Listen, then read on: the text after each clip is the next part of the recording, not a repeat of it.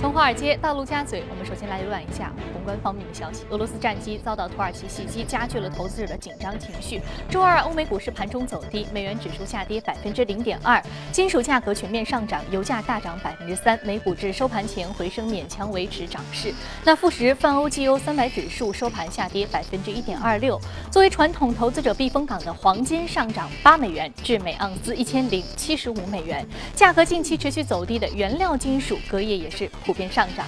地缘政治的担忧抵消了美国 GDP 报告的利好。美国商务部隔夜公布的修正数据显示，今年第三季度美国实际国内生产总值按照年率计算增长百分之二点一，高于初次估算的百分之一点五。那显示出了美国经济保持稳步增长。本次报告呢是美联储十二月最后的一份 GDP 报告。许多经济学家预计呢，上调经济增速将为美联储十二月加息铺平道路。今年以来，全球并购活动频频，整体并购规模也有望创造金融危机以来的最高纪录。那值得注意的是，并购交易通常是促进企业股价上涨的利好，但是对于当前的美国股市而言，这种利好的影响却在减弱。Bloomberg 数据显示，二零一五年在价值超过两亿美元的并购交易当中，交易公布之后被收购对象股价平均上涨百分之十六。幅度为二零零七年以来的最小。那今年平均溢价是百分之二十八，也创出了二零零七年以来的最低。彭博报道呢，并购溢价下滑反映出市场对于企业估值保持谨慎，并对于未来股市走向存疑。民意调查机构进行的调查显示，巴黎恐怖袭击之后，大部分的英国人现在希望脱离欧盟。在接受调查的两千人当中，百分之五十二认为英国应该脱离欧盟，百分之四十八希望留在欧盟。这是这项阅读调查首次显示出啊，大多数英国人支持脱欧。那此前，英国首相卡梅伦已经承诺将在二零一七年底前举行公投，决定是否脱离欧盟。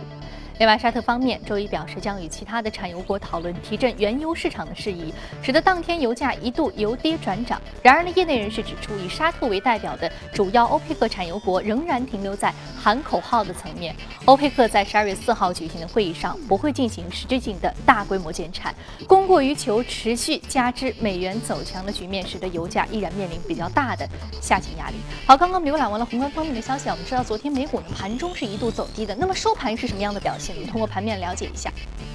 收盘呢是全线上涨呢，得到一个反转的局面。道琼斯工业平均指数最终收盘是上涨百分之零点一，收在了一万七千八百一十二点一九点。纳斯达克综合指数呢收盘微幅上涨了百分之零点零一，标普五百指数上涨幅度是百分之零点一二。好，接下来马上关注到的是第一财经驻纽约记者葛维尔在收盘之后给我们发回的报道。早上之前，俄罗斯战机在叙利亚边境坠落的消息，早盘令美股承压。随后，伴随能源板块的走高而反弹。经济数据方面，美国公布三季度 GDP 修正值从原先的百分之一点五上调到百分之二点一，符合市场预期。而根据芝加哥商品交易所的数据显示，目前市场对于美联储在十二月份的加息预期已经超过百分之七十。根据高盛最新的预测，受美联储加息等因素的影响，二零一六年美国股市的涨幅将会非常温和，标普五百指数可能会在两千一百点位上僵持震荡。高盛预测，美联储很有可能会在十二月加息，并持续数年的时间。二零一六年底前呢，美联储的基准利率有望上调到百分之一点四。高盛认为，美联储加息并伴随美国国债收益率上涨、全球经济增速放缓、美国总统大选和地缘政治风险，将构成全球面临的四大风险和不确定性因素。而在个股方面，蒂凡尼公布财报，每股盈利七十美分，较市场预期低出五美分，营收同样。不及市场预期，不过分析师都普遍认同，强势美元是对公司财报构成影响的主要原因。公司的股价依然是有一个超过百分之三的上涨。主持人。叶格尔给我们带来有关市场消息方面的汇总，这里是正在播出的《从华尔街到陆家嘴》。刚刚我们浏览完了宏观方面的消息，我们知道土耳其击落了俄罗斯战机，对于市场的影响，尤其是情绪面的影响是非常明显的。那么在今天的节目当中呢，我们将借梳理军工板块这个机会来为您梳理一下这个事件对于市场的影响。那另外呢，在今天的宏观当中，我们还将聊一聊美联储接下来的加息预期。马上进入到今天的节目。现场的嘉宾呢，是来自于华创证券机构销售部的副总裁简佳先生。简先生，早晨好。早上好，宇飞。嗯，很久没见了啊。我知道，记得你之前对于美联储加息的观点啊，一直是比较的明确的。你认为美联储加息，尤其是在十二月加息的可能性非常低的。你现在还是维持这个观点吗？因为现在市场上大部分的这个观点和你是相左的。对，其实我们之前也说了，其实目前整个预期确实是比较强，而且美联储其实在它的一个国会政政政政策中，已经暗示说要在十二月份进行加息。我们看到耶伦在呃十一月四号在呃国会这个金融委员会的这样一个作证的时候，他就强调说啊，如果经济数据支持的话，那么美联储在十二月份选择加息将是一个比较好的这样的一个时间点啊。那么同时我们说，我们看到其实。后面强劲的这样的一个非农就业数据，我们前两周的节目中也呃也也点评过。那么这样的一个强劲的一个十月份的非农就业数据，直接导致市场对于美联储在十二月份加息的一个预期是出现了一个大幅的上涨。我们看到二十七点一万人的这样的一个非农就业数据，确实是非常靓丽，今年以来的一个最好的一个水平。同时，我们看到整个美国的失业率。也是降到了百分之五点零，那么也是零八年以来的一个最好的水平。但是我们要强调的就是，其实我们看到，除了非农就业数据以外，其他的经济数据其实并不支撑美联储十二月份进行一个加息啊。那我们看到。近那整个非农就业数据确实是亮瞎了眼啊，但是其他的金融数据却并没有表现的那么好。包括我们看到最新公布的，像美国的十月份的一个零售销售数据，环比只增加了百分之零点一，那么低于市场预期的增环比增加百分之零点三啊。另外，我们看到它也是，其实也是零九年八月份以来的一个最差的一个水平啊。那么，另外我们看到像最新公布的像美国的 ISM 的一个制造业的数据，五十一点，那五十点一，那么比九月份的五十点二还有一个下滑。那么同时，我们说我们看到其中的就业的这样的一个分项指标只有四十七点六啊，也是零九年以来的一个最低啊。这个我们说也是有一定的对就业市场来说，我们说也是有一定隐患啊，特别是昨天晚上公布的三季度的美国的核心 PCE，也是我们一直强调要关注的这样的一个物价指数啊，依然是维持在百分之一点三的这样一个低位。那么相比于美联储预期的这样一个百分之二的一个通胀目标，还是有比较大的一个差距的。嗯。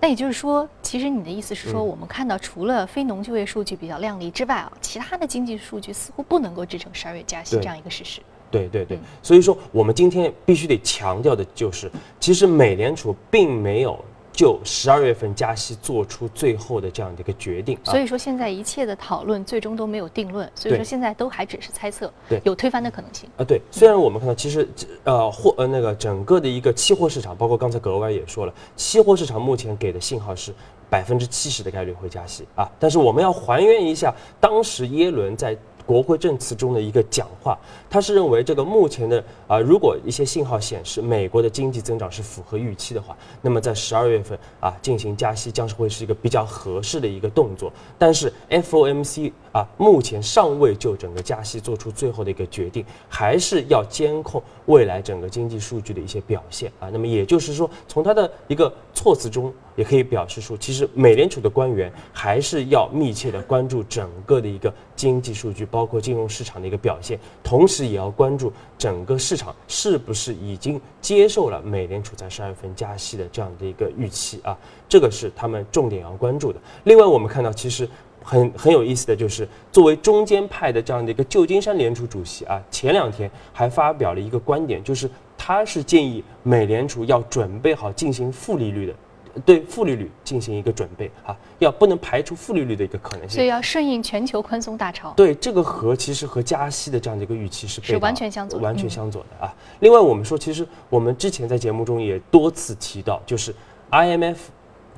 其实背后也是美国啊，那么作为这样的一个非常重要的一个呃国际的一个机构，它是多次建议美联储要到明年上半年才考虑加息的一个动作啊。那么这其表面上看似乎是和美联储的这样的一个啊这个观点啊是背道而驰的，但其实我们说这这个也反映出其实美国目前的这样的一个非常非常纠结的一个心态，因为我们看到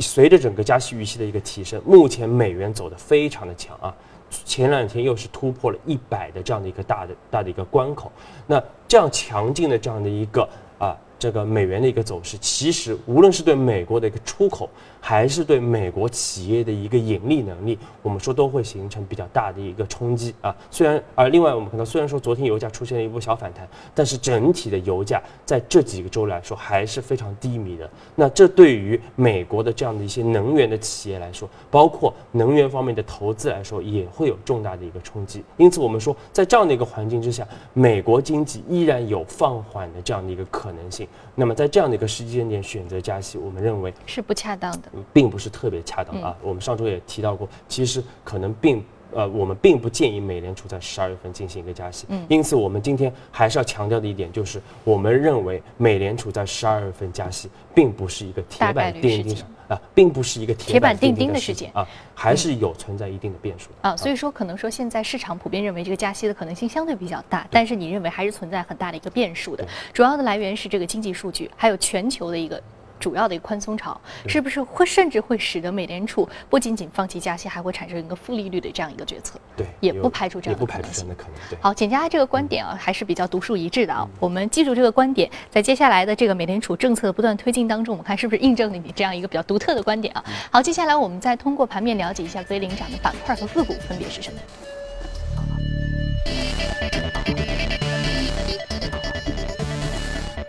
综合企业、基础材料、消费品、工业品和健康护理是领涨的板块。另外，我们再来看到的是个股方面，个股方面来自于家居装潢、互联网、汽车、食品、游戏，还有太空防空的。太空国防的这个板块的相关的个股呢是领涨的。那今天我们要说的是 On 呃，Sun Edison 是来自于太阳能板块的一只个股，呃，上涨幅度百分之三十七点三三，目前的价格是四点一二美元每股，是因为出售印度资产以避免破产的厄运啊。之前营收并不是非常的好，我们知道之前太阳能包括这个能源板块出现了一定的紧张的这样的一个行业格局。那现在它出售的剥离了一定的资产啊，是避免了它破产的一个状况，所以它股价出现了大涨。对，嗯，对，Sun Edison 啊，其实它是应该是。美国一家非常领先的一个啊，这个多晶呃晶晶硅呃晶硅片的这样的一个生产企业啊，它主要的业务分为三块，一块就是我刚才说的这比较比较重要的就是太阳能方面的这样的一个包括硅料、硅片以及电池的这样的一个生产和销售，那么另外一块是半导体级的这样的一个硅片的一个生产和销售，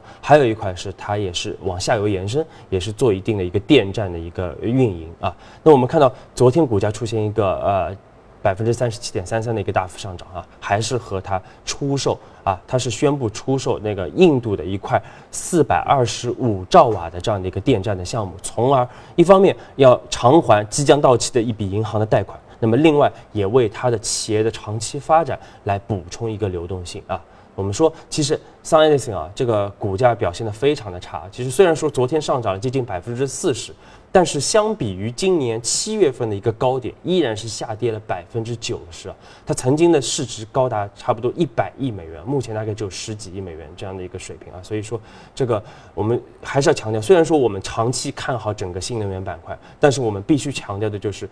它依然是一个强周期的一个板块，包括国内我们看到也有很多的大型的一个光伏企业啊，曾经也是出现了一个倒闭的一个情况啊，因此我们说，呃，目前整个光伏板块还是处在一个行业还是处在一个供过于求的这样的一个局面当中啊，因此我们觉得投资者投资这个板块还是需要等待未来更好的一个时间点。所以现在还是产能过剩的状况。对，嗯，未来的话可能会有机会，但是目前并不是一个非常好的投资机会。好，非常感谢简家先生对于这一时段啊。的个股以及相关行业方面的一些点评，说到这个光伏，尤其是这个新能源行业，似乎并不是啊，也非常好的状况啊，尤其是太阳能板块是供过于求的格局，依然是比较明显。那这里是正在播出从华尔街到陆家嘴，接下来陆院组最新的全球公司资讯。根据外媒消息呢，苹果最近已经与中国四大国有银行达成协议，计划在明年春节，也就是二月八号之前，在中国市场推出 Apple Pay 移动支付服务。那今年以来呢，Apple Pay 相继登陆了英国、加拿大和澳大利亚市场，海外扩张步伐明。明显加快。与此同时，竞争对手 Google 和三星也在移动支付领域发力，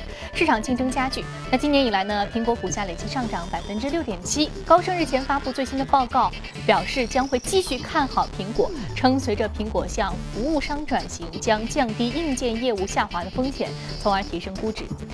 惠普分拆之后的两家新公司，惠普公司，呃和。惠普企业周二分布时发布了上季度的财报，这也是惠普在本月初完成分拆之后呢，两家公司首次发布季报。其中呢，由惠普公司同时，这个由惠普公司分拆出来的这个 PC 和打印机业务呢，是发布了这样的一个季报，其中呢是上季度营收是二百五十七亿美元，同比是下滑了百分之九。那由于技术基础框架业务还有软件以及服务业务组成的惠普企业，上季度呢净利润为一百四十一亿美元，同比下滑百分之四。Amazon 创始人贝索斯旗下的空间探索公司周二宣布，其发射的火箭成功的在地面着陆，这也是人类历史上首次实现火箭软着陆回收，标志着可以重复使用火箭。技术的一个关键性里程碑，可以极大的降低航空成本。那么到目前为止呢，所有的火箭在发射进入太空之后，要么被摧毁，要么被抛弃，非常高的提供提高了这个航天飞行的成本，同时也产生了很多的太空垃圾。那真正可以重复往返飞行的呢，只有美国的航天飞机，而美国的航天飞机系统当中也只有机体和固体火箭助推器。可以重复使用，可以说这是一个创新性的革命。好，接下来我们再来关注到的是大众汽车德国地区。检察官办公室呢，已经对于大众和操纵二氧化碳排放数据相关的逃税问题展开调查。调查集中在五名大众员工身上，涉案金额达到数百万欧元。根据了解，大多数的欧洲国家呢，对于汽车按二氧化碳排放量征收不同等级的税收。那么，大众本月初承认操纵约八十万辆汽车的二氧化碳排放数据。根据海外媒体报道，前美联储主席 Bernanke。宣告称，比特币存在着严重问题。这种技术货币呢，尽管从技术角度看上去非常的有趣，但是还远远没有做好取代传统货币的这样一个准备。他指出呢，比特币并不能提供价格稳定性，价值波动剧烈，还没有成为一种被广泛接受的交易媒介。他呼吁政府官员强化对于比特币的监管和对其活动的监控。好，刚刚我们纵览了一下全球公司动态之后，我们再回到资本市场和嘉宾一起来聊聊今天值得关注的美股。那我们首先关注到的是有关于行业板块内容，关注一下无人机和军工板块。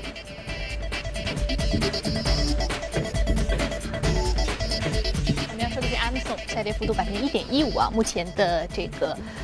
主要的一个看点是来自于无人机板块，Amazon 是个很神奇的股票，稍后聊啊。我们看到第二只个股是军工板块的洛希德马丁，上涨幅度百分之零点一八。我们说 Amazon，我们每次说它有很多的概念，有虚拟现实、人工智能、大数据，甚至最本本职工作是电商。但是现在我们说它说的是无人机，其实无人机之前我们知道 Amazon 有个概念就是要用无人机来送货，但是我们知道现在无人机它本身。行业的这个成熟度并不是非常的高，虽然我们现在接受度很高，但它还本身存在这个安全隐私以及本身这个用途，还有这个空域飞行以及安全性领空的这个等等问题。那我们今天看到 Amazon 这个看点，我们主要说它的是哪一方面呢？对，其实呃，其实这个还是有些变化啊。其实我们说 Amazon 它虽然说是美国最领先的这样的一个呃电商的一个企业，这个我们在这今天节目中就不点评了啊。我们其实今天。刚才主持人也说了，我们主要是关注亚马逊的这样的一个呃无人机这方面的这样的一个发展。我们看到，随着它它的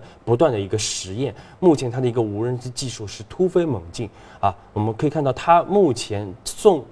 呃，送抵那个整个的一个通过无人机来进行货物配送的这样的一个成本，已经下降到了一美元每件的这样的一个水平。那么这也就意味着，它相比于传统的这样的一个当日送达的这样的一个服务来说，啊，整个成本是有明显的一个优势的，可能只有十分之一或者更低的这样的一个水平啊。那么这个竞争优势非常明显，而且。这个空间非常的广阔。另外，我们看到，其实上周有个比较重要的事件，就是美国的一个联邦航空局啊，是宣布取消与无人机安全性相关的数数项的一个实验。那么，这也就意味着它已经开始开放整个无人机在包括像快递配送行业的这样的一个应用。那么，这对于亚马逊来说是一个比较大的这样的一个利好啊。另外，我们说，随着无人机在呃，无人机技术的一个成熟，那么其实它在各个行业的应用啊，也在呃不断的这样一个推广啊。那么除了我们说传统的像军工板行业啊，这个这个已经是有比较多的一个应用以外，其实我们看到在影视制作行业也有非常到多的一个无人机的应用应用啊，包括我们看到大量的一个航拍被运用到现代的这样的一个影视制作当中啊。另外，我们今天重点要说的就是无人机在农业方面的这样的一个运用啊，其实。呃，像呃亚马逊这样。通过无人机来进行货物配送。那么在美国目前已经逐步的开放，但是国内因为政策的原因，其实我们说短期之内这样开放的可能性并不是特别大的。但是国内啊，无人机运用到农业的这样的一个，特别是播撒这个农药这方面的一个应用的前景非常广阔，而且它有很多很多的这样的一个优势啊，我们。一一的梳理，我们看到主要，比如说，首先它是，它是一个非常高效自动化的这样的一个方式啊，因为随着我国这样的一个土地流转的不断的推进，我们会有越来越多的这样的一个大型的农场啊出现，那么这样一些大型的农场就需要这个机械化、自动化的这样的一个快速的一个推进啊。其实你呃像无人呃这个农用无人机、植保无人机，它其实每天可以喷洒的面积就达到了三百亩。这个相比于传统的人工喷洒来说，有一个几十倍的一个提升。因为我们知道，其实，在无人机出现之前，嗯，呃，通过飞机来撒农药这个事情已经实现了。对。那它这和无人机喷洒有什么不一样呢？啊，飞机喷洒它还是呃还是一些传统的飞机，而且它是需要有。驾驶员来操纵的，所以它的整个的一个成本相对来说还是很高的啊。那和目目前的无人机，包括我们说无人机，它完全它只要把这个航线设置清楚以后，它可以进行一个全自动的一个操作，根本不需要来人工来介入啊。那么另外我们说，其实它对于人力的一个节省啊，包括这个安全性方面都有很大的一个提升。因为目前整个中国的一个农村，我们知道。呃，青壮年的这样的一个劳动力是越来越少，越来越少，而且这个老龄化非常的严重。另外，我们说喷洒农药其实对于人体来说还是有伤害的啊。因此，我们说其实通过无人机来进行喷洒的话，它呃一方面可以进行远程的一个操控啊，那么这不会影响到这个人体啊。那么另外，我们说它的一个整个的一个防护的一个效果反而来的一个更好啊。那么另外，我们说其实整个的一个呃。包括我们看到，其实它在节约的资源啊，包括节约啊，对对于资源的更有效的利用方面，也是有很大的这样的一个啊这样的一个优势的啊。因为，呃，有权威数据也是显示了，通过农用无人机来进行农药喷洒，可以降低百分之五十的这样的。我们之前说这个农这个无人机可以娱乐啊，可以军用。甚至说是可以进行一些探测，但是现在还可以这个农业，而且有这么多好处，集约化农业的这个生产啊。我们来看相关无人机受益的标的的 A 股是新安股份、八田股份、龙芯通用、金通灵、威海广泰，还有宗申动力。我们看的这些个股呢，相关是比较受益的。我们希望这个无人机市场的用途能够更加的广泛，因为可以让我们这么多劳动力成本节省下来。刚刚说到无人机，但是另外有这个近期出现了一个呃很。重要的一个地缘政治事件啊，就是俄罗斯的战机在土叙边境被土耳其打了下来，而且这个事件是引发了整个市场一个非常敏感的一个情绪。那今天我们要说的另外这个股呢，就是来自于军工板块洛德西德马丁啊，这个也是你比较偏爱的一个板块。那么这个事件会不会提升军工板块，就是国内军工板块相关个股的一波上涨？呃，我觉得完全可能啊，因为呃，我们先说洛克希德马丁啊，全球整个的一个国防承包商的一个龙头的企业，成立于一九一二年，非常悠久的一个历史，而且我们看到它啊，它的主要订单还是来自于美国的一个政府机构。那么去年它整个的一个营收是达到了四百啊六十五亿美元，而其中有百分之七十九是来自于美国的这样的一个政府。啊，政府包括美国的国防部啊，那么最近我们看到，其实洛克希德马丁啊，最近整个东中东的一个形势是非常严峻的。其实我们之前的节目中也也说到过，在我们判呃点评油价的时候，我们就提到过，一个持续低迷的油价会导致大量的这样一个地缘呃这个政治的一个风险啊。那我们看到，其实洛克希德马丁反倒是受益于这样的一个地缘政治的一个风险啊。